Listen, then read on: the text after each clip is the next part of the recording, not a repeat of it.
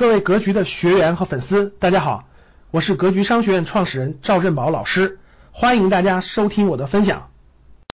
然后，大形势对我们，咱们说投资市场的影响，大形势对投资市场的影响呢？我觉得国际方面，国际方面呢，大家看，整个疫情带来的经济困难，必然带来货币超发啊，这点大家必须明白啊，什么意思呢？大家看这个。当疫情带来经济困难的时候，很多人活不，很多人没有工资了，没有工资了怎么办呢？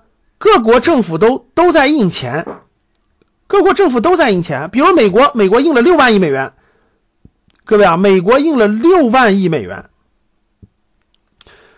欧洲印了好几万亿，各个国家现在都要印，为啥？不印不行啊，遇到困难了，得给老百姓发钱呀，得活活呀。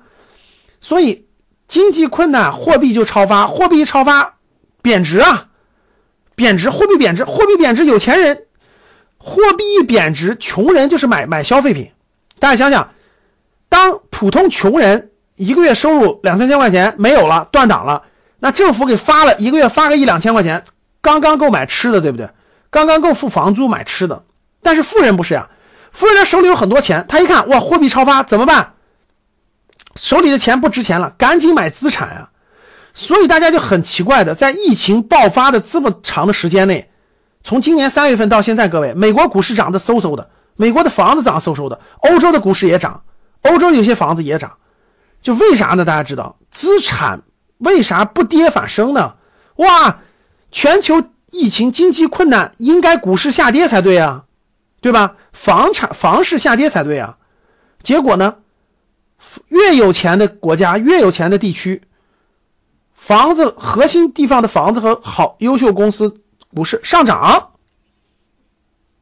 上涨，资产不跌反升。美国很典型啊，美国主要是印印了六万亿，印了六万亿这个冒上来的，普通老百姓没有这个资产啊。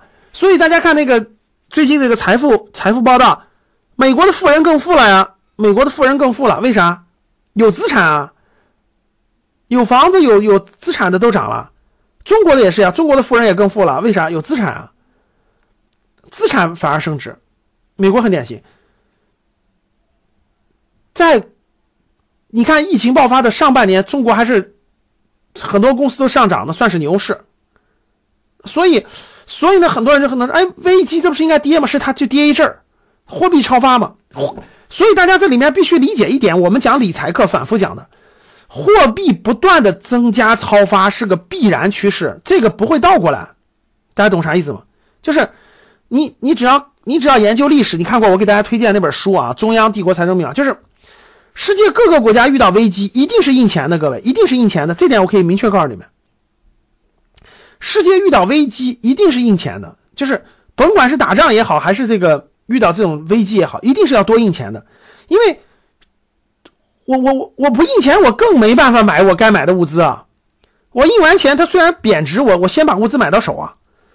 所以世界各个国家，各位只要遇到危机，一定是印钱的。只要印钱，大家想想，资产就得贬，就就钱多了怎么办？升值啊！不是资产更贵，就是就是就是升值了。你看我们上半年国内股市的这种消费股啊，这种为啥涨得比较凶呢？